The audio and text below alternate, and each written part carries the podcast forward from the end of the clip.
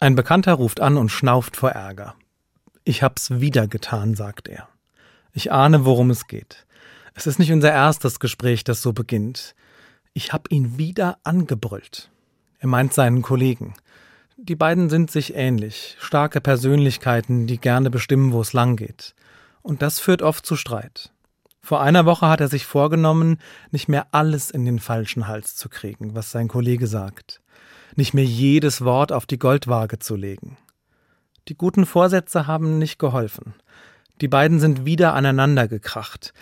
Ich überlege, was ich ihm raten kann. Dann sage ich, probier's weiter. Bleib dran. Ich kenne das selbst, wenn ich mir vornehme, ein schwieriges Verhältnis auf die Reihe zu bekommen, dann nehme ich mir vor, barmherziger mit den anderen umzugehen. Das gelingt nicht immer. Deshalb brauche ich die Erinnerung an meinen guten Vorsatz. Ich habe mir deshalb einen Satz aus der Bibel in mein Büro gehängt. Da steht, kein hässliches Wort komme über eure Lippen, sondern ein gutes, das denen, die es hören, Freude bereitet.